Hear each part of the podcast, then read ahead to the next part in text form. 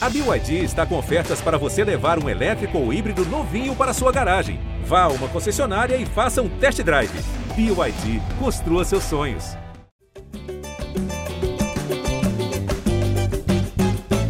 Alô, você ligado no GE Flamengo, podcast dedicado a todo torcedor rubro-negro. Enfim, um podcast de vitória e de vitória em clássico. O Flamengo despachou o Botafogo em pleno estádio Newton Santos. E dessa vez eu não sei se a torcida tem muita coisa a reclamar.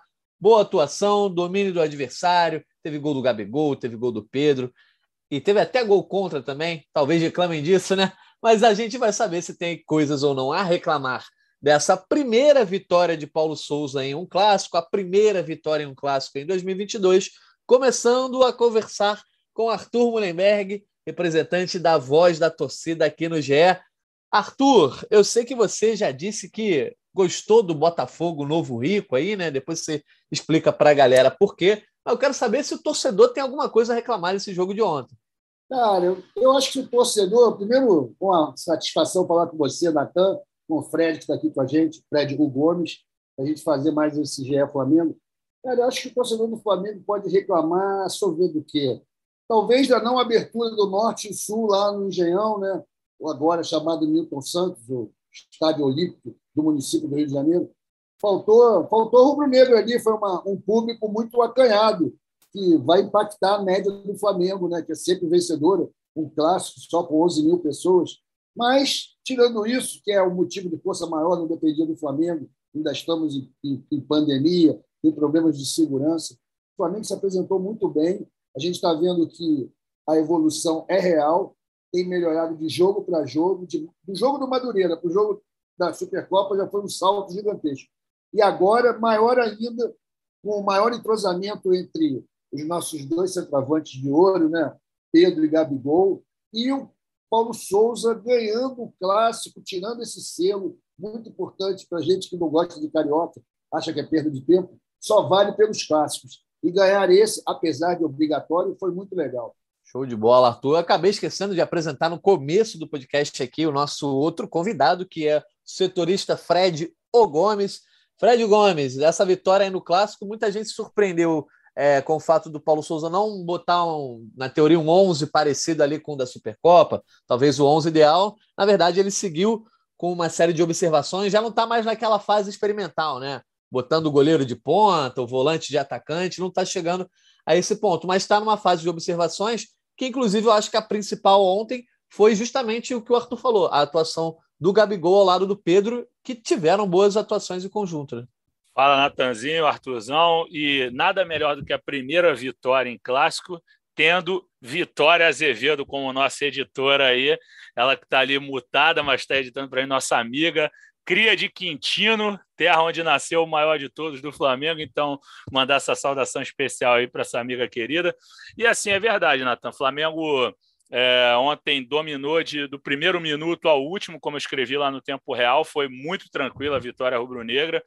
E isso que você falou da interação entre os atacantes, eu achei muito bacana, assim, é, cada vez mais se entendendo melhor. É verdade que ainda saem poucas jogadas entre os dois. Eu estava até vendo aqui, eu abri o Footstat, que que tem um site de estatísticas aqui e tudo mais, e eles têm uma estatística legal, na verdade, um dado interessante, que eles colocam a troca de passe entre os jogadores do Flamengo. Aí você pega aqui, Gabriel, ele encontrou o Pedro, vamos ver aqui, é, em no, duas oportunidades. Duas oportunidades foi o jogador para quem o, o, o Gabriel deu menos passes, assim, um dos que menos recebeu passes do Gabriel, na verdade, porque outros receberam apenas um passe, mas foi pouco.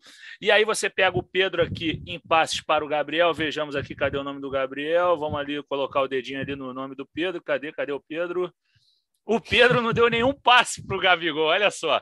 Segundo o Footstats, o Pedro não deu nenhum passe para o Gabigol. É, mesmo assim, já comecei a vê-los se entendendo melhor. O próprio Gabigol deu uma bola muito bacana para o Pedro. Agora, se eu não me engano, no primeiro tempo, aquela que o que o lateral direito deles, o Daniel Borges, salva lá, que o Pedro chuta a bola, sobe. Enfim, gostei. O Gabigol se movimentando muito, é, saindo da área, se entendendo demais com o Mateuzinho, já que eu já estou com essas estatísticas abertas aqui. Ele deu nove passos para o Mateuzinho, foi o jogador que ele mais encontrou em campo, e eles se entenderam muito bem. O Mateuzinho arrebentou ontem, na minha opinião. É, eu sei que o Rodinei está pedindo passagem, está com vigor físico impressionante, mas o Mateuzinho é o lateral do futuro do Flamengo e arrebentou ontem. E olhando para o outro lado, lado esquerdo, o Lázaro mais uma vez arrebentou ontem no nosso grupo quando a gente fazia o approach para o podcast de hoje. O Arthur falou, se o Lázaro continuar, inclusive ele falou no Voz da Torcida também, se o Lázaro continuar assim, não dura mais uma janela, porque está muito bem. A jogada do segundo gol foi sensacional. Enfim, já falei demais, te devolver a bola, Natanzinho, bora falar desse clássico aí. Show de bola, Fred Gomes. Fred Gomes em dia de PVC hoje, né, Arthur Mullenberg? Cheio de Mandou estatísticas. os números, é, cara. O cara, o cara é fato, né? Trabalha com fatos. é isso. Depois, então, o Fred vai trazendo mais números aí ao longo desse clássico. Eu quero começar falando com o Arthur primeiro que é importante essa vitória para dar moral, porque o Flamengo abre o Campeonato Carioca. O Campeonato Carioca, a gente sabe que o Flamengo, é, no patamar que está hoje, basicamente tem a obrigação de vencer todos os jogos, né? É, diante dos adversários de menor investimento. Apesar do Flamengo também ter mais investimento, talvez um time superior tecnicamente é, aos grandes rivais, também é, entra sempre como favorito nos clássicos, mas muita coisa se equilibra, muita coisa se dissolve quando a gente está falando de, de clássicos, né? O Fluminense vem dando trabalho ao Flamengo, acabou vencendo o primeiro clássico da temporada. Diante do Botafogo, Arthur, foi nada menos do que o esperado a disparidade técnica entre o Flamengo e esse Botafogo, que ainda é o Botafogo que veio da Série B, né? O investimento lá do americano não surtiu efeito, não trouxe contratações ainda, é, porque a janela de transferências ainda não estava aberta quando ele chegou. Mas hoje o Flamengo é muito superior e é time para vencer o Botafogo com a facilidade que demonstrou ontem, apesar da reclamação da torcida do Botafogo por causa de um pênalti que de fato não foi marcado é, de forma injusta né, para o Botafogo. Bom, Natan, eu vou até falar aquilo que você deu aquela dicasinha no começo, né? Por que, que eu gostei do novo Botafogo, o Botafogo rico? A torcida agora se considera rica. Porque a gente viu que o Botafogo ele é liberal na economia, mas é conservador nos costumes mantém as tradições. Entre elas, apanhar do Flamengo e sair reclamando do juiz. Esse chororô deles faz parte do espetáculo. Quem paga para ver o jogo, para comprar o um ingresso, quer ver isso, quer ver o espetáculo completo. Palmas para o Botafogo está entregando o que a torcida quer. Isso é legal. Flamengo, disparidade absurda em relação ao Botafogo, obviamente. É obrigação ganhar. Se empata, é crise absoluta.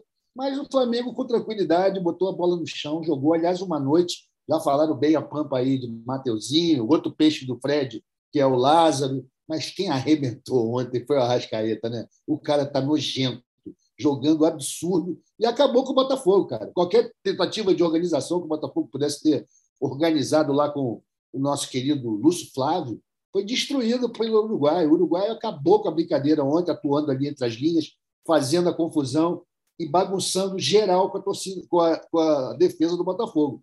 Eu acho que para o Botafogo foi uma grande lição e para o Flamengo um bom exercício para mostrar como jogar com tranquilidade, sem se machucar. E palmas também para o Botafogo por não ter apelado para a violência, uma das últimas tradições deles, que dessa vez eles não conseguiram manter. Parabéns, estão evoluindo. O Fred, essa superioridade técnica ficou comprovada desde os primeiros minutos do jogo lá no Engenhão, né? É, o Flamengo dominando o adversário, um cenário parecido com outros jogos dessa temporada, só que o diferencial, talvez, é, para construir um placar que tenha sido tranquilo e poderia ter sido até mais elástico, foi o fato da bola ir para a rede logo cedo. Né? O Pedro teve a chance, recebeu é, um belo passe ali do Arrascaeta, que acabou com o jogo, a gente vai falar mais sobre isso, mas o Pedro consegue pegar essa, essa chance e converter, e isso deixou o Flamengo bem mais leve no jogo. Né? Verdade, Natan, mas assim, eu, eu acho que é verdade que eles conseguiram colocar a bola dentro do, do barbante, mas o, o Paulo Souza foi bem cirúrgico na, na coletiva quando ele fala que é preciso melhorar na eficácia, porque assim, eu acho que os jogadores do Flamengo, esses jogadores desse atual elenco, eles têm muita identificação, já tem um tempo grande de casa, eles têm muita identificação com o Flamengo, mas às vezes é, vale talvez se interar com o Paulo Souza fez da história e, e tentar goleadas históricas, porque ontem era jogo para 7 8, assim, é assim, teve oportunidade, se tivesse maior eficácia, se conseguisse ser mais é, efetivo na frente, talvez fizesse uma goleada histórica. Pelo amor de Deus, que as pessoas não entendam como crítica, não é crítica. O Flamengo jogou muito ontem, sobrou, sobrou demais. Mas foi o que você falou, como foi um gol aos oito minutos, deu aquela tranquilidade. Talvez se tivesse saído contra o Fluminense no início do jogo, fosse tivesse o mesmo enredo. Então, assim, o Flamengo está cada vez mais presente no campo de ataque, cada vez mais, é, como é que eu posso dizer, fazendo a famosa blitz, né? Flamengo coloca aquele primeiro bloco de marcação, ele pressiona a defesa adversária, enfia eles lá dentro do gol, no caso de ontem do Gatito, e fica difícil para sair. Botafogo teve muita dificuldade para sair. A primeira finalização foi bem tarde, assim. Eu não lembro agora quem foi, acho que foi um jogador chamado Breno, que o Hugo fez uma boa defesa. Assim, àquela altura o Flamengo já já massacrava, assim. E acho que eh, se conseguir resolver essa questão da eficácia, evidentemente que o Flamengo não vai começar a ganhar de 5, 6 de todo mundo, acredito eu, não sei também, né? Mas acho que se trabalhar melhor um pouquinho isso, o Flamengo tem tudo para fazer uma temporada brilhante, porque o Flamengo está jogando uma bola redonda, impressionante a participação dos alas, os volantes também ajudando na construção, fazendo a transição rápida, recebendo de frente para o gol adversário, não precisando receber muitas bolas de costa para o gol, já, já dando segmenta jogadas com, com velocidade. Então, acho que o Flamengo precisa só afinar isso aí para poder ser ainda mais vitorioso. Mas partida de ontem brilhante, talvez a melhor do ano, mais do que o Nova Iguaçu, sem dúvida. Tudo bem que o Botafogo ainda não tem um time potente, ainda é um time fraco, mas é um clássico, né? E, e foi o que o Arthur falou também, né? Foi legal, o Botafogo picou o jogo sim, mas não apelou para a violência. Foi bacana, porque aconteceram lances que poderiam é, iniciar confusões, como aconteceu com o Fluminense. Como o Fluminense apitou o jogo, conseguiu amarrar o Flamengo e, e, vencer aquela partida. Ontem o Botafogo não fez. O Botafogo reclamava, protestava, mas não, não, não parava o jogo definitivamente. Eu acho que o Flamengo caiu menos na pilha também. Isso foi legal. O Paulo falou que ele quer que melhore isso. Paulo Souza falou: olha, a questão do, do, de ter menos pausas no jogo, a gente tem que melhorar isso ainda assim. Mas ontem eu já acho que o Flamengo caiu bem menos na pilha. O, o João Gomes tomou aquele cartão amarelo injusto lá no final, que ele faz duas, dois desarmes consecutivos. Pode até ter sido falta no Vitor Marinho, mas na hora que o carro ele vai para cima dele, ele reagiu de forma normal. O Carly que foi para cima dele ainda deixou o cotovelo no pescoço dele. Então acho que o Flamengo ontem é bem mais controlado e se continuar mantendo esse comportamento bacana em relação aos adversários e seguir jogando a bola redonda com variações, triangulações, transição rápida, o Flamengo tem tudo para fazer uma temporada para lá de promissora. Esse negócio que você falou aí, Fred, que você citou o Paulo Souza na questão da eficácia, eu acho fundamental, porque não é choro de, de campeonatos passados, né? Águas passadas não movem moinhos. Mas se o Flamengo perdesse só um terço das chances que perdeu no ano passado, teria sido campeão.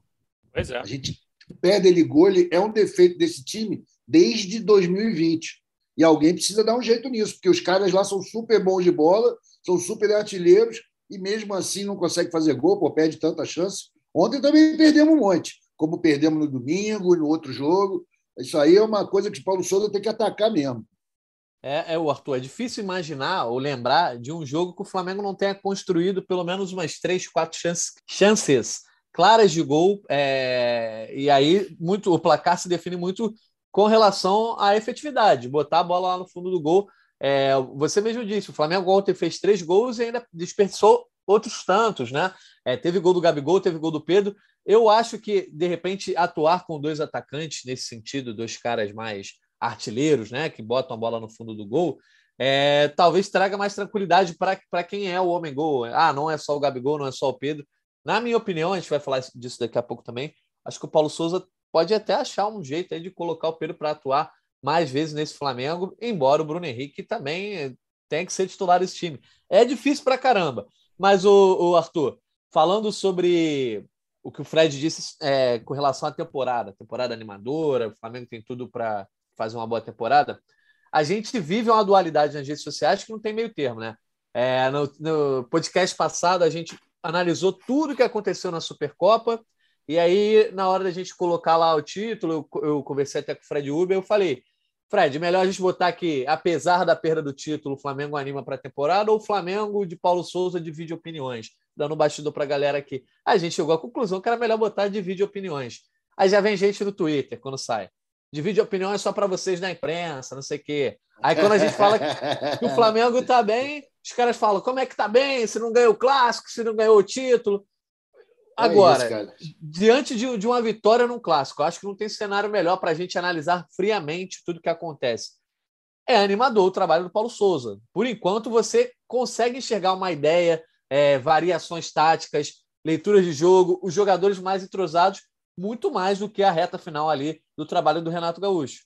Pô, não tem menor dúvida quanto a isso, Natan. É gritante a diferença.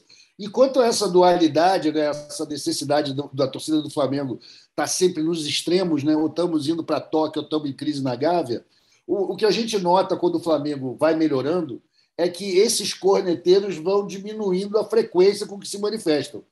No, depois do domingo, teve gente reclamando porque perdemos. Pô, não pode perder tanto, levar a perder quatro match points para fechar e tal. Hoje, ontem e hoje, as reclamações foram muito mais esparsas e sem muito nexo. Porque, afinal de contas, o cara continua movimentando o elenco, botando todo mundo para jogar, para ganhar minutos, tentando novas formações. E, cara, o time está correspondendo. Para mim, tem sido um jogo melhor que o outro. De, três jogos para cá, eu consigo ver melhora. Apesar de não entender o que o cara está fazendo, mas pô, não é meu trabalho entender. Meu trabalho é ver se eu estou gostando, se está maneiro, se é bom. Eu acho que está muito bom. Eu acho que está um, o Flamengo está usando o potencial dos seus jogadores, cara, que é o mais difícil. O, o, o, treinador tem que ter a arte né, de poder combinar o Bruno Henrique, o Pedro, o Arrascaeta, o Gabigol, o Natan. Quem, todo mundo que ele tiver, ele tem que botar para jogar, irmão. É isso. E fazer o melhor possível. Já não estamos mais presos naquela ideia tradicional e arcaica de 11 titulares. A gente sabe que o time do Flamengo vai ter 14, 15 ou 16 titulares e que eles vão se alternar de acordo com o adversário com a necessidade. Para mim, está indo num caminho muito bom e eu, como repito, acho o Paulo Souza um grande achado para o Flamengo, um cara que parece ser realmente do ramo e está fazendo o time render. É isso. Ô Fred, é isso que o, que o Arthur comenta é importante, né? Porque o Paulo Souza vem sob desconfiança de muitos, né? Principalmente depois dos poloneses como se sentindo traídos, começaram a criticar o cara, enfim. Ah, aí todo mundo fala, ah, nunca jogou, nunca trabalhou num clube grande, nunca trabalhou numa liga grande, nunca foi campeão de nada.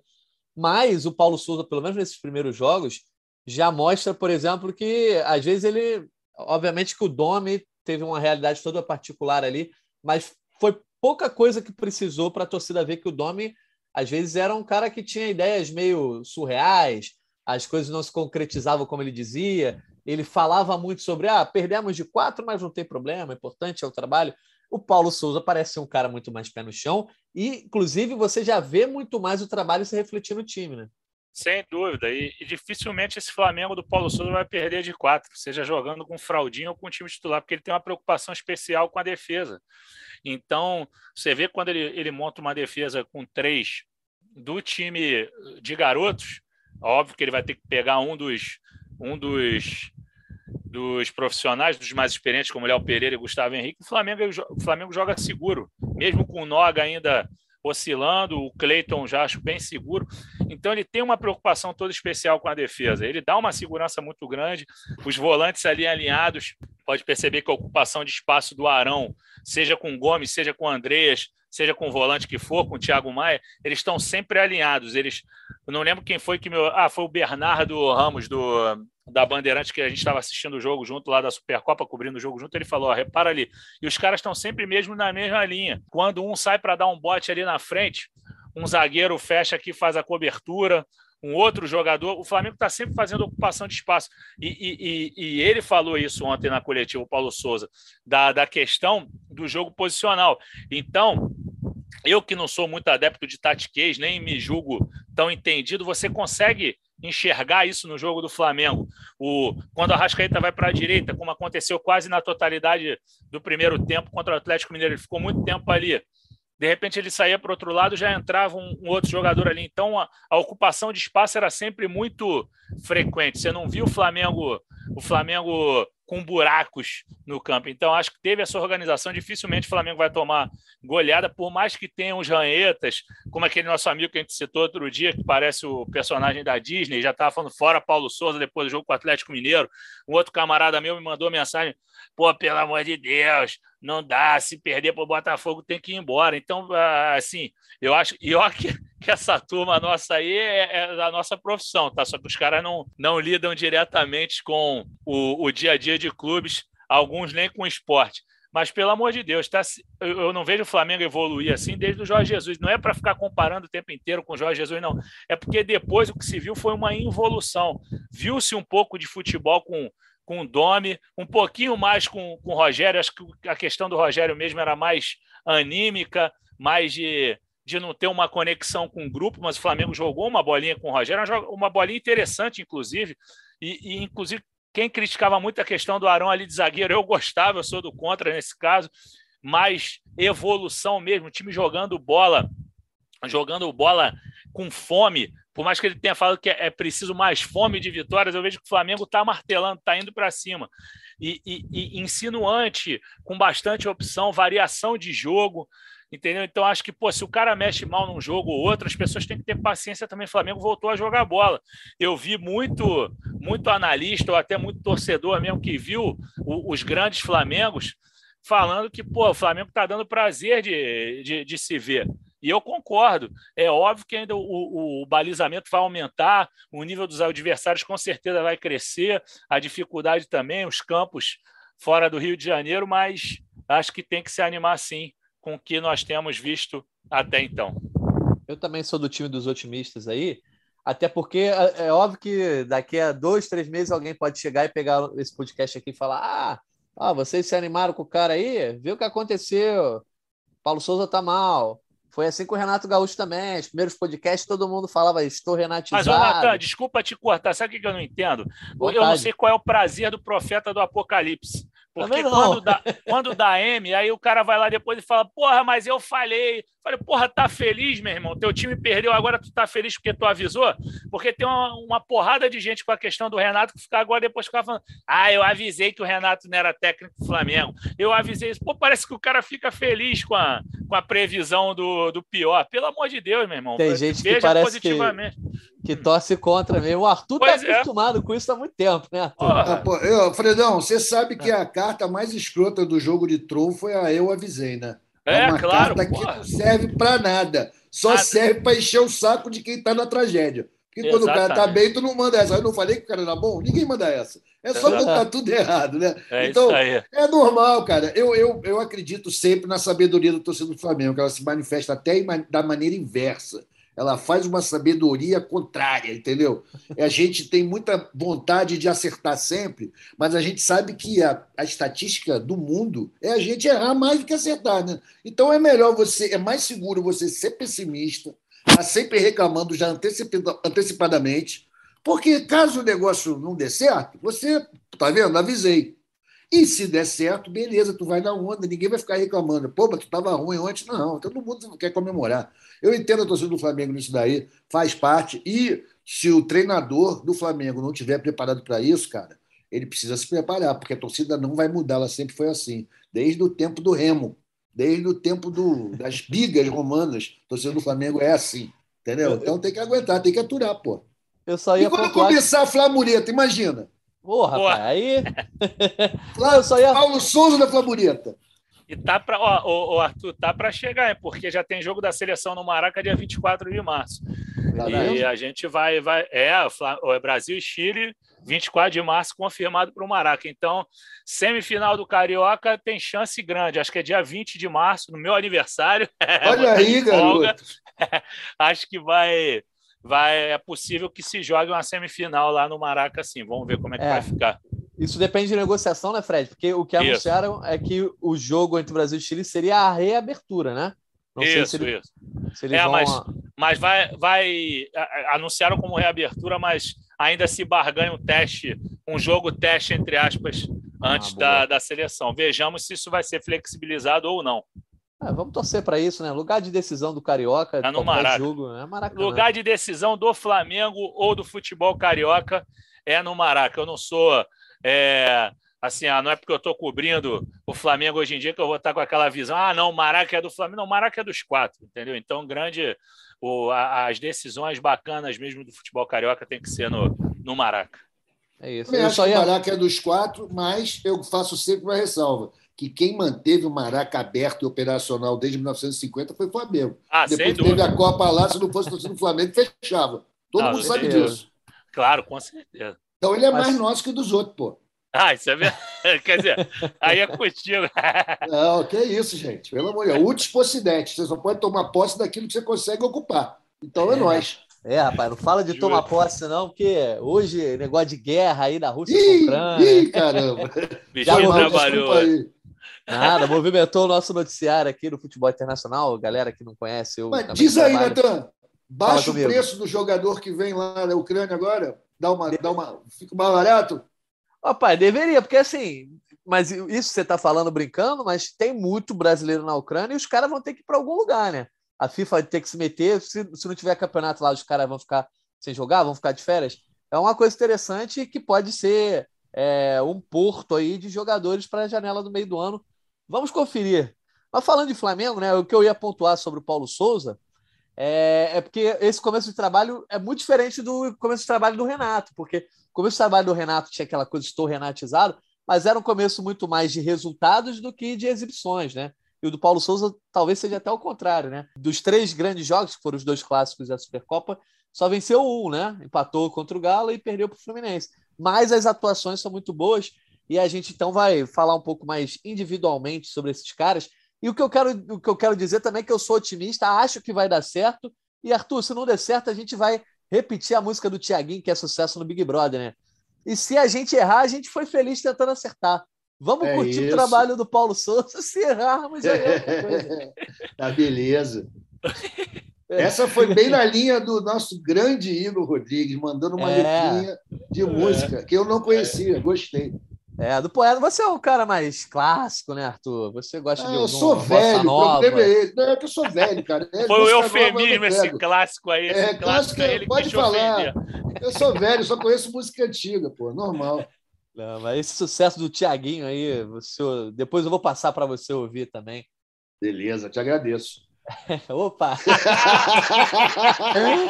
que nem eu, se você me passar o do KLV, eu também vou falar, te agradeço. Te agradeço. É, o problema é que a, a galera já está saturada dessa música no Big Brother, mas voltando a falar do clássico de ontem, o Flamengo é. foi a campo com Hugo Souza no gol, e aí a gente já pode começar falando disso também, né? Porque algum, alguns esperavam que o Diego Alves fosse titular depois do que aconteceu na Supercopa, mas o Paulo Souza dá clara mostra de que o Hugo vai ser titular. Só para terminar a escalação. Mateuzinho na ala direita, Lázaro na ala esquerda e aí na zaga. É, Fabrício Bruno, Davi Luiz, Léo Pereira.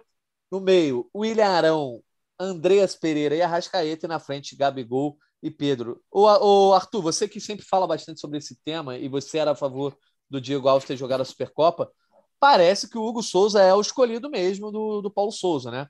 Pelo é. menos é. assim, a não ser que tenha alguma mudança de rumos, ele vai meio que morrer abraçado com o Hugo. Tudo indica, cara. E até porque também, da mesma maneira que eu, fico, eu vejo evolução no time do Flamengo, eu vejo evolução individual no, no, no Hugo também. A cada jogo ele está menos inseguro. Espero que daqui a pouco a gente possa falar. Daqui a cada jogo ele está mais seguro. Mas ele está trabalhando a insegurança dele. O Paulo Grilo é muito bom treinador, ao que parece. E ontem teve uma jogada que vocês devem lembrar. O cara do Botafogo entrou ali pelo segundo tempo e mandou o sapato e ele foi numa bola difícil e ele não espalmou para frente, espalmou para o lado. Né? Para mim, isso já é um. Ó, o cara está melhorando nos pontos fracos, trabalhando nos pontos fracos dele. Eu gosto que, que, que o, Paulo Souza tenha, de alguma maneira, estabelecido uma meritocracia. Né? Apesar do nome, da, da habilidade, a gente sabe que o Diego Alves é capaz, principalmente catando pênalti, ele está dando, tá vendo a médio e longo prazo. É um goleiro Flamengo não vai acabar no dia que acabar o contrato do, do Diego Alves, né? Ele precisa ter um goleiro pronto. Então, ele está investindo nisso, está acreditando no que o cara vai ter. E também pelo seguinte, né? Não tem outro goleiro. Mas se contratarem algum, quem, sei lá, tem alguém na, na Ucrânia bom, Pode ser que o Hugo volte a pegar um banquinho, mas por enquanto eu acho que ele está meritoriamente sendo titular. É, o Fred. Tem alguma falar nisso? Tem alguma novidade com relação a goleiro? O único nome que chegou a ser ventilado aí também é, no noticiário foi o do Santos, mas é, alguma coisa caminhou nesses últimos dias ou não? Por enquanto continuou na mesma. É, eu acho que o Hugo, assim, todo jogo ele faz pelo menos uma boa defesa e uma defesa que geralmente a galera gosta até de dizer: essa bola o Diego Alves não pegaria. Não, não acho que todas sejam nessa pegada, mas o, o Hugo vai bem, ele estava indo bem na Supercopa até espalmar para frente, né? Infelizmente, ele espalmou e ali começou a cair a, a, atuação dele. Mas, enfim, quero que você fale aí, fale aí sobre essa questão do goleiro, que é recorrente nesse trabalho do Paulo Souza em 2022. Sobre contratação, Natanzinho, o, a questão do Santos só vai esquentar mesmo depois de 3 de março, que é, acho que é a próxima quarta-feira, se eu não me engano, que fevereiro tumultua a cabeça todas as pessoas. Ah, não, é, é quinta, a final da, da Sul-Americana, ou da Recopa Sul-Americana, perdão, 2022. É 2 de março, gente, desculpa, eu errei aqui, porque 3 de março no calendário rubro-negro tem uma data para lá de importante, lá na, na, terra da, na terra da vitória em todo o planeta rubro-negro, eu me confundi, mas dia 2 de março, Palmeiras e Atlético Paranaense decidem a Recopa Sul-Americana. A partir dali, eu acho que isso vai crescer. Mas o Flamengo vai fazer a proposta, sim, pelo, pelo Santos. Acho que é um goleiro muito bom. E, e acho que melhor do que assim, é óbvio que nós temos o maior cuidado, a gente aqui do GE, principalmente quando a gente participava daquela live da Central do Mercado, que os torcedores jogam muitos nomes, a gente não fica é, jogando um monte de nome no ar assim. A gente sabe que o Flamengo que, que, o Flamengo analisou o nome do, do Marquezinho do Porto, mas era muito caro. Aí agora vieram falar que a isso aí eu estou falando que a imprensa peruana deu. Isso aí a imprensa peruana, depois que o Guerreiro jogou no Flamengo, a imprensa peruana ama o Flamengo. E sempre aparece algum aqui é, cogitar no Flamengo. É Farfã. Aí agora falaram do Galese, que foi oferecido.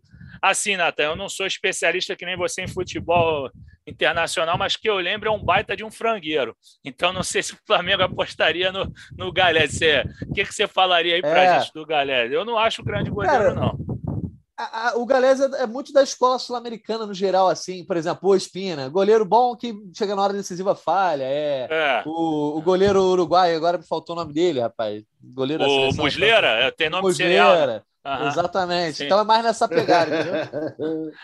Eu lembro de outro, ó, os outros aqui que vieram para o futebol nacional aqui do, do nosso país, pô, o Carini, Carine deu uma grande alegria para a torcida rubro-negra, que o Pet é especialista em gol olímpico, mas aquele gol do, do Pet lá no Mineirão em 2009, o Carine botou para dentro.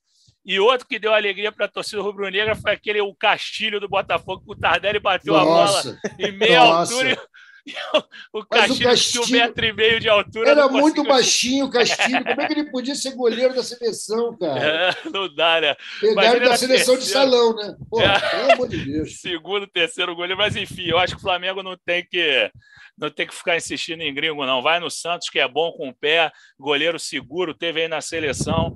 Eu acho que o Atlético Paranaense não vai, não vai fazer jogo duro, não. Acho que o Flamengo chegando firme leva. É esperar passar essa, essa Sul-Americana. Em relação ao Hugo, perdão, gente, estou falando Sul-Americana toda hora, Recopa Sul-Americana, mas não deixa de ser Sul-Americana. Inclusive, o Flamengo já ganhou em 2020. Mas, em relação ao Hugo, acho que teve uma atuação bem segura ontem. É, o mais importante, espalmou um chute lá do Breno. O do segundo tempo, não lembro de quem foi. Ele espalmou três bolas, todas para o lado. É isso. Ele, pô, que vai ser um grande goleiro, que já se mostrou é, dominante nos fundamentos que são necessários ele fez o, o que se espera de um goleiro, espalmou para fora da área. Agora, confesso que ainda o vejo inseguro nas saídas do gol. Escanteio, ele ficava hesitando um pouco. Mas acho que é um goleiro a ser trabalhado pelo Flamengo com, com paciência, que vai dar caldo sim. Não sei se ainda esse ano. Eu não sou de, de voltar atrás de opinião. Desde o princípio, eu vinha falando na verdade, não é de opinião, é de aposta, porque opinião eu mudo sim, que eu não sou um cara inflexível. Mas a minha aposta era no Hugo para goleiro do Flamengo em 2022. Caso ele volte a entregar em momentos decisivos, aí acho que é um caso a se pensar. Mas, assim, eu acho que é um goleiro que vai, vai chegar bem no futuro com a camisa do Flamengo, talvez até em 2022 mesmo. É, eu só perguntei, só foquei bastante no goleiro nesse começo de debate aqui, porque é sempre uma questão que a galera fala muito na rede social e também por conta dessa possibilidade de ter contratação, mas não vamos mais fa falar de contratação do goleiro Santos antes da final da Recopa Sul-Americana aí, Fred Gomes já deu o recado, então a galera sossegue o facho aí com relação a goleiro, mas falando sobre um jogador que também vem da base rubro-negra e que foi muito elogiado, a gente já falou até no começo do podcast, Lázaro. O Lázaro tá pedindo passagem, você acha que ele pode chegar a ponto de barrar o Ribeiro? Olha só, o Vitinho não conseguiu, Arthur Mullenberg. É, quem mais não conseguiu barrar o Ribeiro? Na temporada passada, muita gente pedia para que quem, é, mais gente. O Andreas, né? O Andreas queria que ele jogasse no lugar do Ribeiro quando chegou, depois que viram que ele jogava mais atrás. Né? Teve isso também. Andrés, enfim, tá, tá me dando um branco agora, mas tinha uns quatro.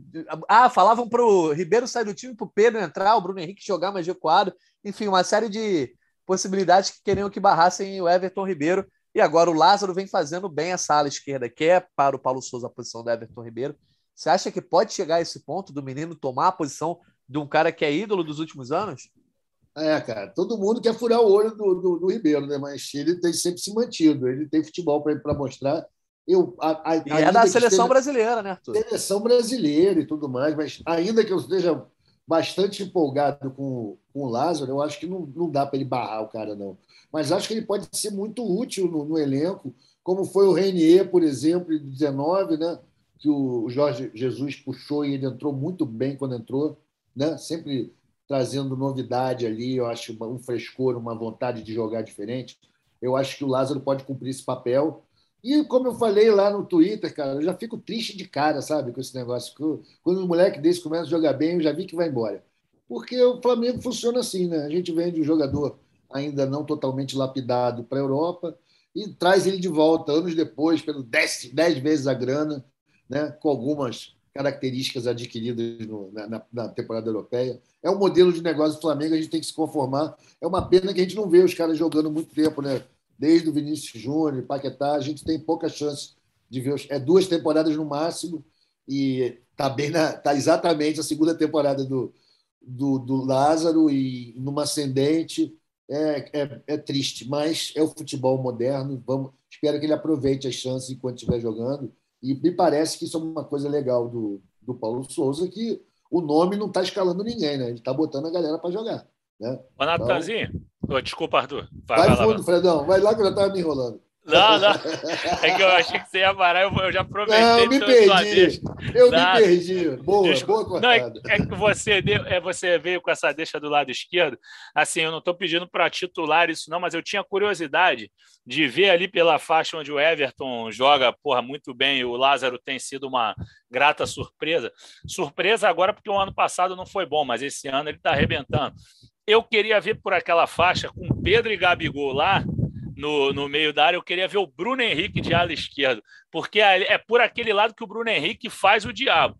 Então, Verdade. eu queria ver o Bruno Henrique ali, cara, ele sobrando ali, dialogando com a Rascaeta. Eu tinha muita curiosidade de ver um pouquinho, nem que fosse meio tempo, até para não tirar outros, como Everton Ribeiro, que tem um talento único, o Lázaro, seu estilo próprio também. Queria muito ver essa, esse teste. É só um, um pitaco aqui, um desejo como espectador.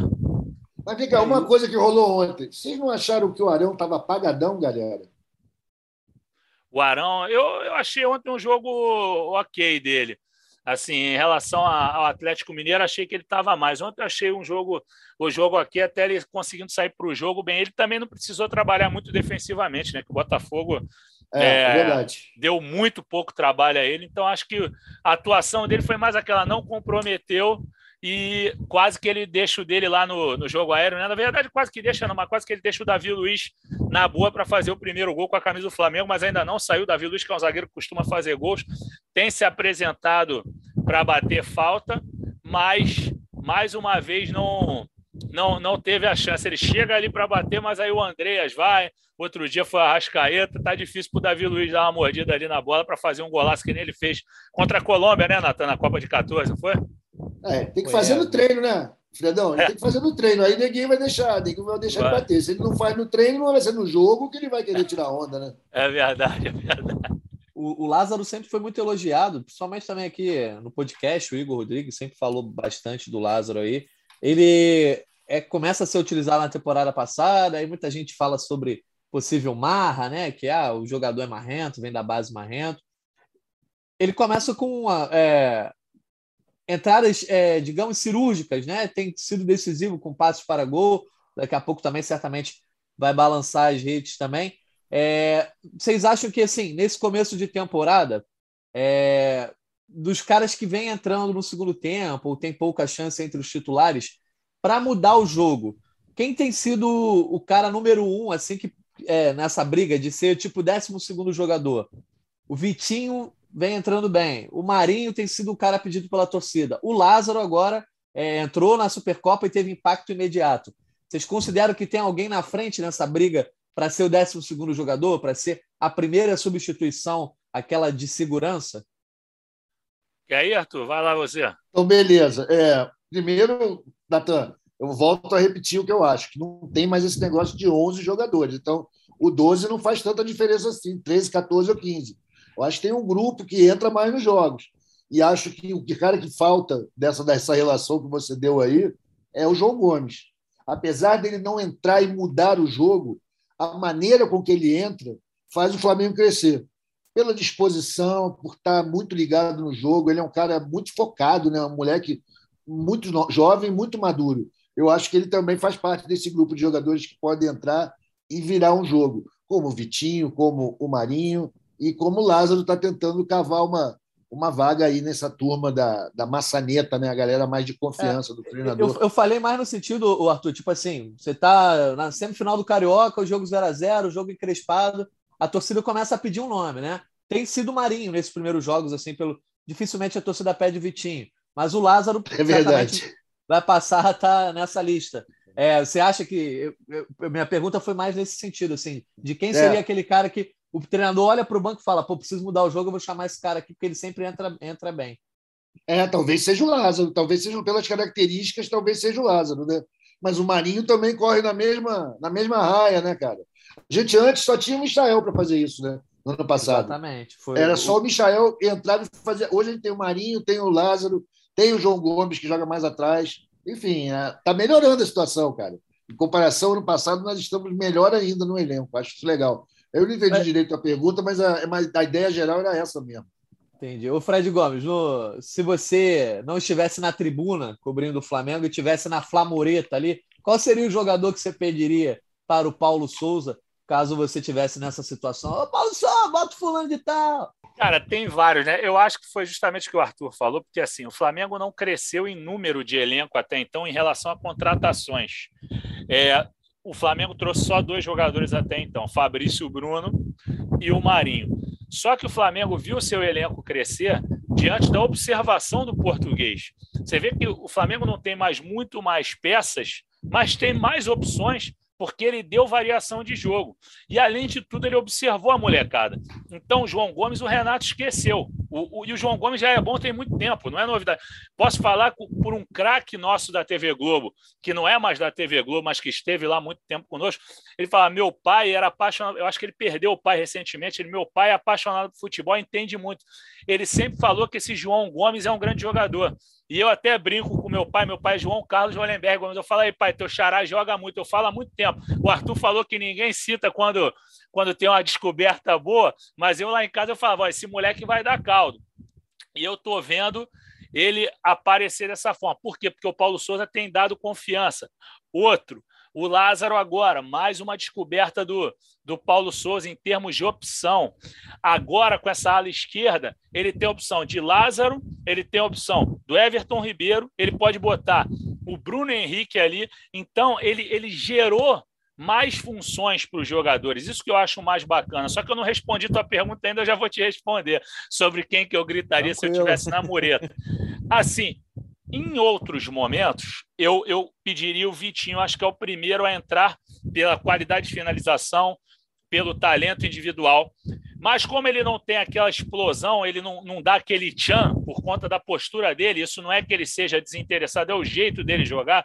Eu acho que o Lázaro tem sido o cara do salseiro no momento. O Marinho também, só que o Marinho não tem conseguido performar desse jeito ultimamente. Ele não conseguiu arrebentar depois do jogo contra o Boa Vista. Mas eu acho que o Marinho é o cara para dar esse tchan, para a bola começar a ficar elétrica ali, ficar quicando no pé dele, não pela qualidade ruim dos gramados, mas quicando porque ele toca muito nela. Então, acho que são esses dois jogadores os jogadores para mudarem cara. Agora, o João Gomes, é, eu não acho que seja jogador para mudar característica de jogo, mas é jogador para ser titular. O Flamengo tem que dar um jeito de colocá-lo no time titular. O Andrés é muito qualificado, ontem deu vários passes bons, só que ainda com essa questão dele ter a pressão em cima dele, na hora dele tirar o 10, ele ainda tem vacilado. A falta que ele cobrou foi muito ruim e tem um lance, um contra-ataque para o Flamengo fazer o quarto gol no final do jogo, que ele tinha duas opções, não lembro quem estava pela esquerda e mais outro ali pela direita, era o Bruno Henrique, ele erra um passe simples demais então acho que o João Gomes. E depois se joga no chão, né? Faz, fica é. envergonhado, faz a é palhaçada. Isso. Entendeu? Pô, o cara tem que jogar, tem que jogar, tem que jogar, ficar tranquilo. O Flamengo com a bola que está jogando, a torcida vai esquecer dele, entendeu? Esquecer o que ele fez, que eu digo, ninguém vai ficar marcando ele. Ele tem que jogar tranquilo. O pessoal tem que dar um toque nele, que ele é qualificado. Porra, ele deu cada inversão de bola ontem, entendeu? Então, acho que é por aí. Ô, Fred, falando só... nisso, tem, só, só um parênteses para ser rápido. Tem alguma novidade com relação à efetivação do contrato do Andrés, anúncio? Porque ficou para depois da Supercopa, né? Ainda não, ainda não. Isso aí a gente está correndo atrás ainda. Não vou dar detalhes do que a gente está correndo atrás, claro. porque a gente pode perder aí. Mas... Essa é aquela zona cinzenta, né? Tá tudo certo, só falta assinar. Eu conheço. É isso, é isso, é isso. Como teve com a questão do Diego Rossi. Assim, o problema, assim, até falando em relação ao Flamengo, os dirigentes têm falado muito pouco. Eles estão numa postura de, de se fecharem. a gente fica com, com dificuldade para esclarecer. Obviamente que a gente apura muita coisa em off, mas até o off está difícil com eles. Entendeu? Então, até fazendo aqui minha, minha reclamação de leve, mas é preciso, porque o Flamengo é um clube desse tamanho e os dirigentes não, não, não falam conosco, tem uma dificuldade de responder. Uhum. Então é isso. Eu acho que o Flamengo vai é, dar prosseguimento às negociações que vinha fazendo, porém, novidades por hora não temos. Vejamos se nessa semana já teremos, ou se vai ficar para depois do carnaval, que não vai ter carnaval aqui no Rio de Janeiro. Não vai ter em parte, né? Enfim. Ah. Ô, Fred, é desculpa isso. ficar até perguntando essas coisas, se você tem informação disso, daquilo, mas aqui eu só estou para ser o porta-voz daquilo que a torcida se pergunta, né? Então... Não, claro, mas eu acho que você perguntando isso, Natan, assim, não é por falta de apuração nossa, mas eu acho que você dá até a oportunidade da gente esclarecer para o torcedor que o Flamengo não tem ajudado a esclarecer. Essa é a realidade. Entendeu? Não é reclamação em relação à comunicação do Flamengo, não. A comunicação até atua, mas a gente não consegue é, né? é diretamente. Estão fazendo no sapato, cara. A gente, é, mas haja sapato, né? Haja reclamou sapato. que o Flamengo é. fazia suas contratações pelo é. jornal, que anunciava antes, aumentava o preço, aí não fechava, aí frustrava. Os caras finalmente começaram a fazer o negócio no sapatinho, fechado. O negócio só aparece depois que tá tudo certo. Isso é, eu sei que a vida dura é para tu, Fred. Eu sei, mas, pô, é o jornalismo, é, mas, amigo. Mas, mas responde... para conseguir informação. Responder de vez em quando também vai bem, pô. Não precisa dar, ah, dar eu... planta, mas dar um oi, um boa tarde. Não é, oi, é sumido, tudo bem? Entendeu? É, o pô, boa tarde, o boa tarde vai bem também.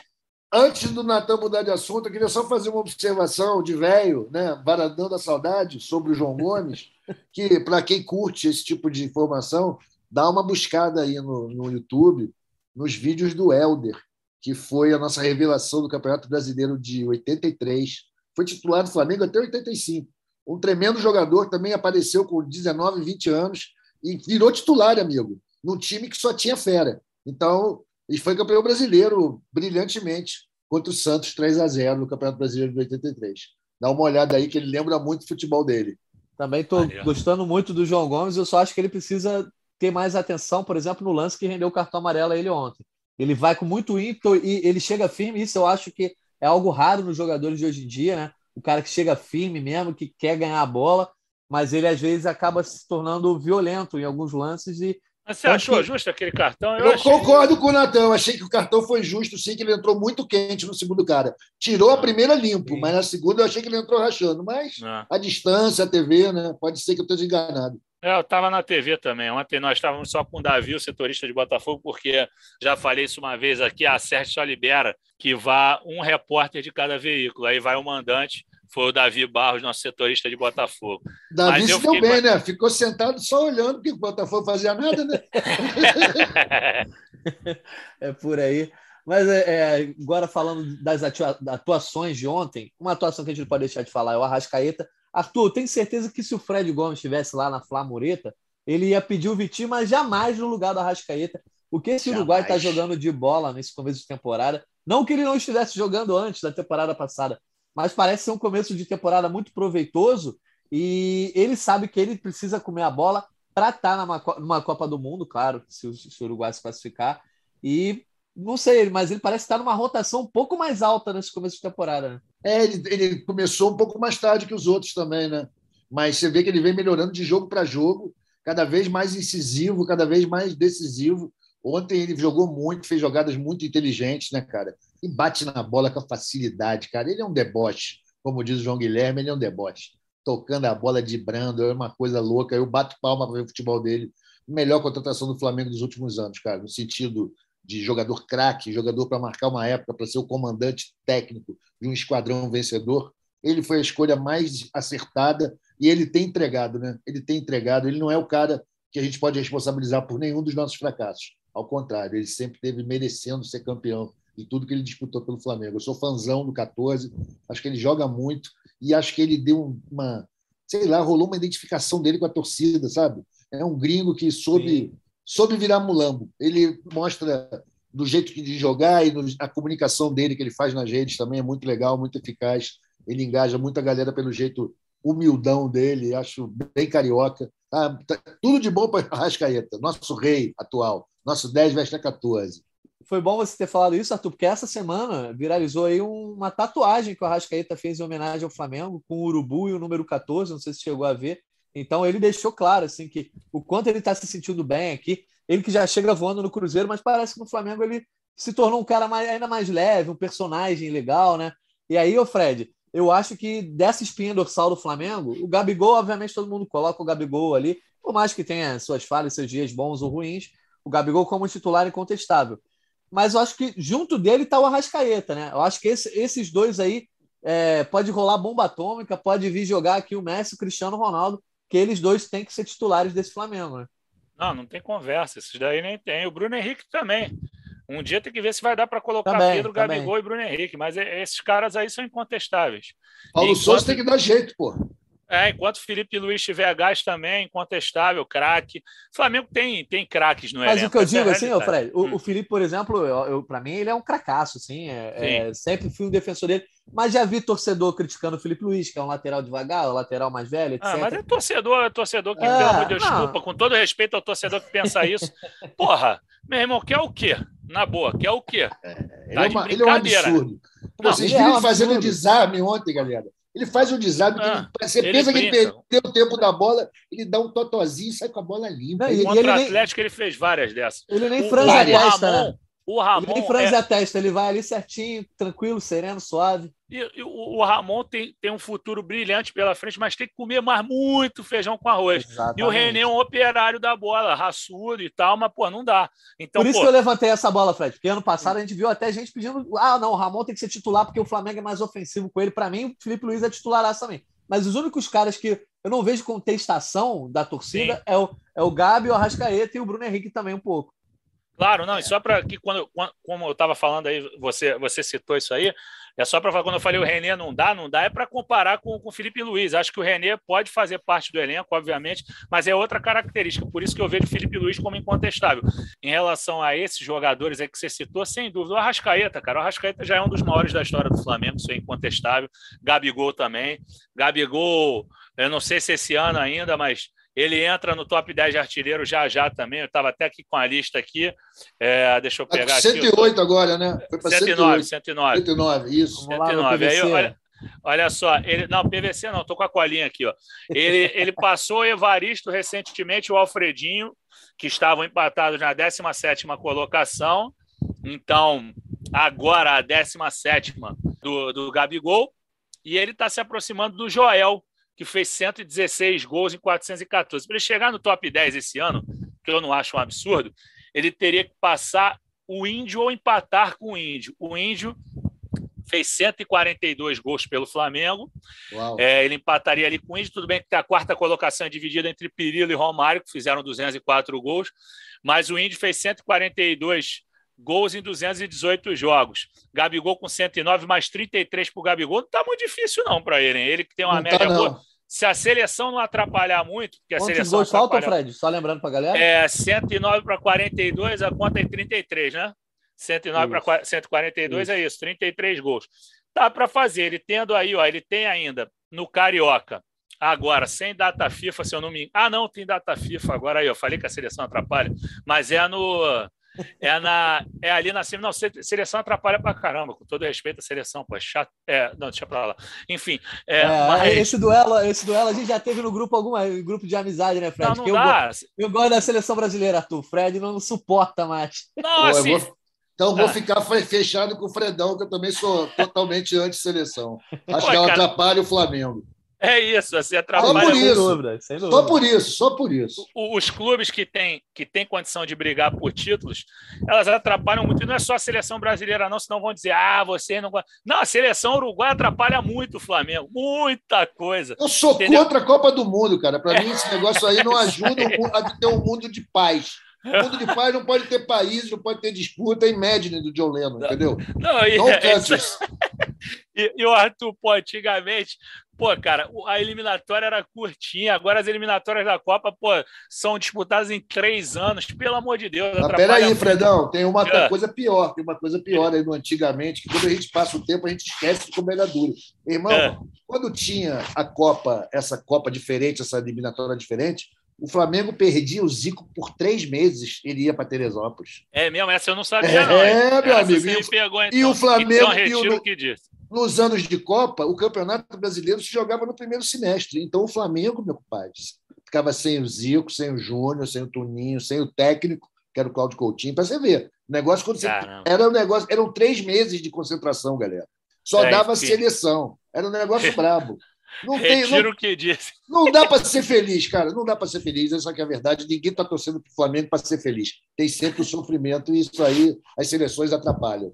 Já dizia Raimundo Fagner, né? não dá para ser feliz. Se a CBF, se a CBF fizesse um calendário que contemplasse a data FIFA, a seleção ia voltar a ser popular, porque as pessoas iam começar a torcer para os jogadores deles na é seleção. Claro, é lógico, pô. Mas as pessoas não conseguem flexibilizar isso, aí a seleção Mas vira imagina, tu marca o jogo da seleção no mesmo jogo do teu time, pô. Tu vai ver o jogo do teu time, eu tô claro, traído pô, agora. Pô, conversa, que, é isso? Tá o jogador da seleção, tu nunca viu jogar, joga lá no Dnipro, não sei aonde, pô, mora em Londres, pô, senta na Suíça. Como é que tu vai torcer para esses caras? Qual a empatia, é uma questão né? de marketing, cara. Agora, virou um negócio, né? É um negócio. A seleção brasileira é um negócio com sede em Londres. E aí, é não vamos nem entrar nesse assunto, que o nosso papo aqui é só a alegria do Mengão. É isso aí. Beleza, então a gente já falou aí de todas essas atuações. Para fechar, só vamos aprofundar um pouquinho esse debate que é eterno aí, desde que o Pedro chegou ao Flamengo. Gabigol e Pedro, vocês consideram que deu caldo ontem? Vocês consideram que poderia ter sido melhor? O Fred trouxe até uns números lá no começo do podcast. É, a ligação entre eles às vezes não é direta, mas também ocorre. Só que eles abrem, para mim, eles abrem mais opções para quem está jogando no meio de campo. E por isso o Arrascaeta acho que consegue brilhar. Porque, por exemplo, o Gabigol arrasta é, a marcação e o Arrascaeta consegue dar aquela bola que ele deu para o Pedro. Achou o Pedro ali nas costas da zaga também. Obviamente, a defesa do Botafogo contribuiu. Eu gosto muito dessa dupla. Eu gosto muito do Pedro. Já, já elogiei ele aqui várias vezes. Acho ele inteligentíssimo. Enfim, na opinião de vocês aí, como é que foi a, a, a atuação de Gabigol com Pedro? Vocês acham que contra um adversário específico eles podem ser titulares ou não. Ah, o Paulo Souza tem que dar um jeito de botar o Pedro também. Vai aí, Fredão, que tu tem dados, eu só tenho achismos. Não, mas, o, o, o Natan, eu confesso que assim, eu acho que, que o Pedro, cara, é, é, eu já falei, um dia me colocaram na live da Central do Mercado, eu não vou nem com os dados, que nem disse o, o Arthur, eu vou com o meu feeling mesmo. Perguntaram sobre o Pedro, a gente tinha que falar antes do Atlético Mineiro, era um raio-x, se o jogador agregava valor, se ajudava o time, se ele era bom jogador, joga muito ou é craque. Para mim, o Pedro é craque. e acho que o Paulo Souza consegue encaixar de alguma maneira ali, mesmo com o Bruno Henrique, ou flexibilizando de uma forma como o Arthur falou, agora são 14, 15 titulares, essa é a realidade. Entendeu? Então dá para você pegar um recorte do jogo, que sejam 60 minutos, 45, e colocar os feras para jogarem todos. Entendeu? Porque ele conseguiu dar uma consistência defensiva que permite aos alas subirem bastante. Entendeu? O, o, o Felipe Luiz se mostrou um grande zagueiro, surpre... quer dizer, surpreendentemente não, porque craque não surpreende. Mas, enfim, se mostrou um ótimo zagueiro por ali. O Davi Luiz evoluiu ontem já, acho que contra o Atlético Mineiro ele deixou uns furos, ontem já evoluiu e, pô, é um zagueiro de alta qualidade. Fabrício Bruno um ótimo achado aí. O pessoal que acompanhava o Bragantino com frequência já dizia que era um zagueiro rápido e tem se provado mesmo. Cara que ajuda na, na, construção ofensiva. Tenho visto ele participar bastante. Então, com essa consistência, você consegue colocar um monte de cobra lá na frente. Entendeu? Então, acho que, que o Pedro. O Pedro merece mais oportunidade, sim. É craque de bola, é rubro-negro, entendeu? Jogador importantíssimo eu acho que o Paulo Souza vai conseguir realizar o desejo dele de botar o Pedro para jogar, porque desde o princípio ele deixou bem claro que ele queria arrumar um lugar para o Pedro. É um cara que gosta de jogar com centroavante, centroavante grande, mas um centroavante que tem a mobilidade, ele já bateu nessa tecla que o Pedro precisa de um pouquinho mais de, de mobilidade, mas ele dá essa profundidade que você falou. A partir do momento que ele entra ali, o Botafogo, já, o Botafogo ou qualquer adversário já vai pregar uns dois nele ali, aí o outro vai cair no Gabigol e vai sobrar um espaço que é muito fera. Não dá para você ocupar todos os espaços marcando esses feras. Então, é possível sim ter Pedro, Gabigol e talvez com Bruno Henrique, não vejo impedimento nenhum. O Fred, para passar essa mesma bola para o Arthur, só vou ilustrar com o seguinte: eu acho que o que falta, às vezes, não é nem o Pedro atuar em jogos, o número de jogos, mas de minutagem. O que eu acho que o Pedro tem sido mal gerido é a questão de que ele, em vez de entrar aos 15, né, não, precisa, não precisa ser titular todo jogo, mas ele, em vez de ele entrar aos 15 do segundo tempo, ele estava entrando aos 42. E essa é a questão, porque se você olhar, Arthur, na temporada passada, o Pedro fez mais jogos do que o Gabigol. O Pedro atuou em 46 jogos e o Gabigol atuou em 45. Só que o Gabigol fez quase 4 mil minutos, enquanto o Pedro fez 2.300. Então, é mais essa questão também de ter a sensibilidade de não botar o cara só para fazer a última substituição do jogo. Total. E tem uma coisa que acho que marca a diferença do Paulo Souza para os técnicos anteriores, cara. Nenhum deles se deu ao trabalho de se esforçar para jogar os dois juntos. Um Perfeito. entrava no lugar do outro. Né? Isso foi aconteceu com tanto com o nosso amigo Domenech, quanto com o Senna, quanto com o Renato. Eles nunca optaram por, não, vou fazer aqui um rolo qualquer eles não se esforçaram para isso, não era prioridade deles botar o Pedro jogando junto com o Gabigol. Até porque também as datas não não rolou muito dos dois estarem juntos ao mesmo tempo, disponíveis. E aí, quando estava disponível, deixava o Gabriel o tempo todo, tirava no finalzinho para o Pedro entrar 10 minutos. E ele é um cara que tem muito, muito recurso técnico, né, cara? E tem um número rolando aí, agora não lembro onde é que eu li, cara, quem foi que escreveu, mas que uma mudança muito sensível no time do Flamengo hoje em dia é a diminuição brutal do número de passes. O Flamengo agora exerce domínio de uma maneira menos tic-tac. Né? São menos passes, é mais profundidade, é mais é, objetividade, digamos assim. E isso, ter o centroavante, referência, como Pedro, capaz de resolver a parada num lance, e ele tem todos os golpes, né? se fosse um tenista, porque ele faz gol de bicicleta, de letra, ele sabe fazer muito gol, meu irmão, de qualquer jeito, cabeça, é muito importante. Acho que o Paulo Souza está pensando seriamente em dar um jeito de botar não só o Gabigol com o Pedro, como também força máxima ofensiva com o Bruno Henrique. Eu espero que ele consiga já já mostrar isso aí funcionando. Boa. Acho que a gente falou de todos os aspectos necessários desse jogo aí. Se vocês quiserem falar de mais alguma coisa, mas já olhando agora para frente, Flamengo volta a campo aí no fim de semana para enfrentar o Rezende, né? É, e depois já tem o clássico contra o Vasco, que aí é só na outra semana, no outro sábado, dia 5. É, enfim, esse foco aí fica no clássico contra o Vasco. Em termos de classificação, o Flamengo está bem, né? O Fluminense é líder do Cariocão aí com 21 pontos, o Flamengo tem 19, o Vasco tem 19 e o Botafogo tem 16. E aí vem o Rezende com 8 na quinta colocação. Então, muito provavelmente, os quatro grandes aí vão estar nas semifinais depois de tantos anos. Não lembro qual foi o último ano, acho que foi 2018. Talvez tenha tido os quatro grandes na semifinal. Mas jogo contra o Rezende é hora de mais um teste. Jogo contra o Vasco é hora de mais um teste ou não? Natanzinho, Natanzinho, só antes de abandonar completamente o Flamengo e Botafogo, eu tenho uma reclamação a fazer. Eu vou ser o chato do programa. Que é o seguinte, galera. Aconteceu um negócio muito grave ontem, no jogo, no intervalo do jogo de ontem, em que a gente não está dando a devida importância. Eu digo a gente, é a imprensa em geral, cara. A torcida do Botafogo tacou lata, toca o copo, sacou tudo que tinha à mão em cima da, da arbitragem. Isso em qualquer campeonato sério do mundo custa mando de campo para o mandante. Interdita, não joga mais ali como mandante. E neguinho não tá ninguém está falando nada nisso.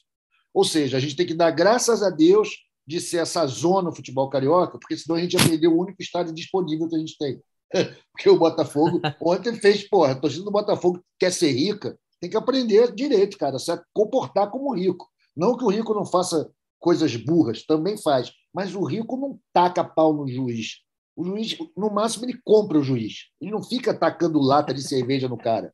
Isso é uma estupidez. Eu estou falando até, não é nem contra coisa de rivalidade, não. Pô, pai, como é que o futebol carioca vai melhorar se o nego vai para o próprio estádio, onde está mandando o time deles, podendo ser preso, perder ponto, perder mando, e o cara faz um negócio desse, cara. Por um pênalti que, francamente, né? Teve um pênalti igual do outro lado, cara. Isso é o futebol, bateu no pé do cara antes. A lei está dizendo que não, isso anula o pênalti. Para, vamos parar com isso, Botafogo. Pelo amor de Deus. Chega de chororô, pô. Desculpa, já fiz sobre isso. Não, Fred, se quiser falar disso, eu também acho assim, foi grave, né? Uma cena grave porque, beleza, o Botafogo tem esse histórico aí de reclamar da arbitragem contra o Flamengo, né? Um lance que o Arthur disse, né? A regra tem uma série de variações. Eu daria o pênalti se eu fosse o árbitro, mas a torcida ficou muito revoltada naquele momento e a reação foi a reação que é incompatível com o que se deseja para o futebol brasileiro. E sim, né? Se está registrado em imagens, todo mundo viu, só não vai ser punido se o STJD é, botar aquela venda da justiça, também não vê isso, né? Fred, se quiser comentar esse aspecto aí também, que houve reclamação ao longo de todo o jogo, mas nesse momento, no intervalo, o juiz, inclusive, teve que voltar por outro acesso, né? Exatamente, lamentável.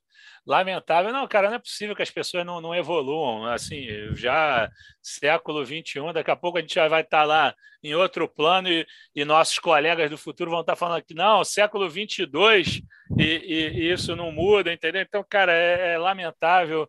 Também a porradaria aqui atrás do Morro Azul, aqui, lamentável também aqui no lamentável, bairro do Flamengo. Lamentável, Porra, Ainda mais cara, lamentável. Né? Os caras longe do estádio saindo na porrada aqui na, na, na Zona Sul, aqui, muito longe do, do Newton Santos.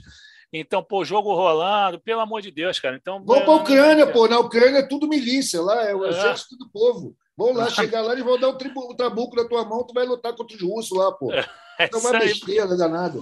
Lamentável, cara. E pior que às vezes esses caras marcam a porrada, né? Ainda é um negócio marcado. Eles vão para se divertir, entre aspas, como dizia aqueles funks proibidões. Pelo amor de Deus, cara, marcar para sair na porrada é inacreditável, enfim. Mas Sei lá, Natan, eu prefiro falar de bola, cara. Isso aí eu já tô de saco cheio. Mas legal adendo do, do Arthur, porque assim, foi realmente grave, grave. A gente tem que dar porrada sempre nisso. Agora, desculpa, essa porrada é justa, essa pancada nesse tipo de comportamento. Mas o que tiver de bola aí para a gente falar um pouco ainda aí, estamos. Ah, você tinha perguntado em relação a testes, né?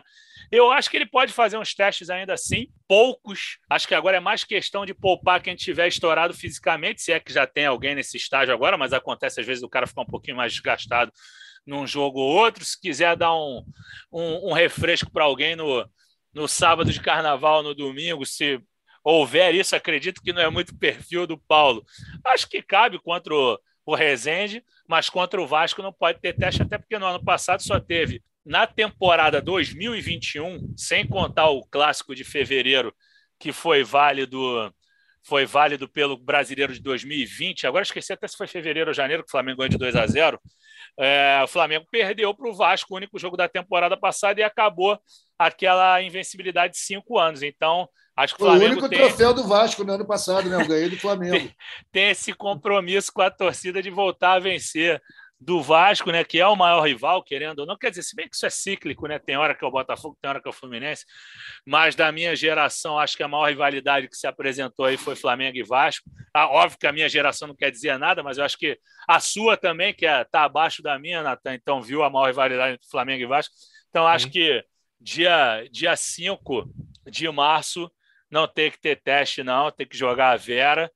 E acho que o Paulo Souza, com certeza, sendo português, conhecendo o Vasco de longa data, ele não vai não vai fazer teste antes do jogo com, com o Vasco. Então, aí, com força máxima e tentar vencer esse rival histórico depois do que aconteceu no Carioca do ano passado. Ô, Arthur, isso é missão da diretoria, né? Chegar o Paulão, deixa eu falar uma parada aqui. Flamengo e Vasco é Flamengo e Vasco, né? É isso, pô, na diretoria e a torcida. Ele é um cara estudioso, né? ele está estudando a história do Lendo Flamengo. livro, ele, sabe, exatamente. ele sabe que o bagulho contra o Vasco não, não pode. É como é o mesmo estímulo que ele recebeu antes desse Flamengo e Botafogo. Coisas do tipo: menos de 3 a 0 não comemoro. É, pô, eu pago, se não ganhar desses caras, eu pago o teu, teu, teu Uber pro Galeão, que tu vai embora. Esse tipo de coisa estimula o, tre- o treinador a botar o, o clássico como prioridade e eu acho que vai conseguir. Show de bola, então, meus amigos. Vamos então agora para os nossos destaques finais. Gravando nessa quinta-feira, a gente atrasou um pouquinho a edição de hoje. Não foi culpa do Fred Gomes nem do Arthur Lemberg, foi minha culpa aí por conta do noticiário no futebol internacional. Mas tem jogo aí no fim de semana, a gente vai voltar na semana que vem. Flamengo e Resende não tem tanto assunto para dizer a princípio, porque a gente pode ter o Lázaro arrebentando, fazendo, sei lá, três gols, né? Pode ter o Diego Alves de volta ao, ao gol. Enfim, esse Flamengo do Paulo Souza sempre traz muita novidade. Então, eu quero saber aí do Arthur e do Fred, expectativa para as próximas semanas aí. Esse campeonato carioca, eu confesso para vocês, já em termos de primeira fase, já saturou, né? Quero ver aí o jogo contra o Vasco, sim. Mas esse Flamengo e Resende, confesso que é difícil você chegar no domingo, parar ali 4 horas da tarde, prestar toda a atenção do mundo. É melhor tomar um negocinho para poder ver relaxado, né? Ah, Eu vou sem tá lá. Vou trabalhar nesse jogo, vou trabalhar nesse jogo. Desculpa te cortar, Arthur. Mas, ô, Não, ô tá Natan, eu ia te pedir era os palpites, pô. Esse jogo que é bom para dar palpite. Pô. Ah, então Pede pra vamos gente dar nessa. Mas vai com o Arthur primeiro, que ele, é- ele dá uns palpites maneiros. Então, beleza. A gente não Meu cravou palpite- nenhum ainda por enquanto, né? É, mas ontem quase que eu ganhei essa cerveja Foi aí. quase, é. Foi quase. Tô, tô, tô lutando para essa cerveja aí no Chico Churrasco. Bom, meu palpite domingo é 4 a 1 Por que 1? Porque eu acho que o Diego Alves volta. Olha aí. Eu Foi uma se- corneta. se isso foi um elogio. Vai ficar no ar então, Fred Gomes. Não, eu, eu posso falar o meu? Não, eu digo que o, se foi um cor... foi Ah, se corneta, um elogio, uma elogio, corneta, né? fica no ar. Vai lá, Fred. É, não, eu vou de 6 a 0 Flamengo. Vai ser aquelas goleadas do tempo de Romário. Vai ser. Ousado. Ah, eu tô, eu tô com saudade de ver uma goleada, pô. Eu, eu, tá eu afim de pagar um- cerveja pra gente, que eu sei. descobri- É isso aí, mas se eu ganhar também, vocês pagam o dobro lá no Chicos. Entendeu? Pô, 6x0 é 6x0. Pô, lembro quando era moleque, eu, eu um bom admirador de futebol, ainda sem, sem clube de coração, como todo jornalista não tem, né? Porque o Romário, Flamengo em 3 6x0, Flamengo Friburguense 6x0, Flamengo volta redonda 5x1. Aí o Romário metia 3, 5. Eu queria ver um jogo desse no domingo para trabalhar, é, me divertindo lá, entendeu? Vendo bastante gol, acho que ia ser legal. Pedro, Gabigol e Bruno Henrique, talvez juntos, ia ser bastante bacana. Vamos ver o que, que vai rolar. Mas o meu palpite é 6 a 0 Flamengo, apesar do Rezende ser o último dos moicanos ali com chance de classificação em relação ao corte do Vasco e do Flamengo. O Botafogo ainda, o Botafogo ainda poderia dar um mole para eles aí, mas o Botafogo está muito bem na fita também com 16 pontos. Teria que o Rezende assim ganhar bastante ali para conseguir uma uma vaguinha. A Portuguesa e o Madureira também tem uma chancezinha, mas enfim, o Rezende vai vai perder a vai perder qualquer chance com uma goleada do Flamengo aí no próximo domingo. Perfeito. Então, estão dados os palpites. Galera que ouvir aí também, se quiser inundar as redes de Arthur Mullenberg, Fred Gomes e as minhas com os palpites de vocês, a gente, quem sabe, bota vocês aí nessa roda para tomar um- uma água tônica, como diria nosso Igor Rodrigues. Beleza, então, Arthur, agradeço mais uma vez tua participação aí. Estamos de volta depois. Quem sabe você crava o placar dessa vez? Quem sabe? Eu quero só me despedir dessa vez com uma musiquinha. Eu posso? Vocês me permitem? Por favor. Você quer que eu deixe você para o final? Eu primeiro me despeço do Fred, você fecha com a musiquinha? Pô, como você decidir, diretor. Você é meu patrão, pô. Então, que isso, rapaz. Patrão jamais. Fred Gomes, então a gente vai se despedir aqui e o Arthur Mullenberg fecha com a musiquinha. E o Fred Gomes acho que já, já se despediu. Não, não, antes não, não, é que eu já achei. Eu, eu achei que ele já ia com a musiquinha e eu deixei no ar. Desculpa, então, galera. ó, perdão pela desatenção aqui, Papei Mosca, mas um abraço a todos. Um grande prazer participar. Artuzão, um abraço. Natanzinho para você também. Um abraço para minha amiga Vitória aí também, nossa grande editora. E é isso aí, galera. Agora a finalização musical o nosso grande Arthur. Galera, obrigado. Um abraço para você, Fred, Natan, Vitória, galera que está ouvindo. Musiquinha singela. E uma última homenagem ao jogo de ontem. E ninguém cala esse chororô. Chora Lúcio Flávio, chora o time todo, chora o John Textor. Depois, então, nessa obra grego. de Arthur Mullenberg, um abraço para John Textor. Um abraço para você também que nos ouviu em mais uma edição aqui do GE Flamengo. Estamos de volta na segunda-feira, hein? Valeu, galera. Até a próxima. Petkovic para falta, cobrança!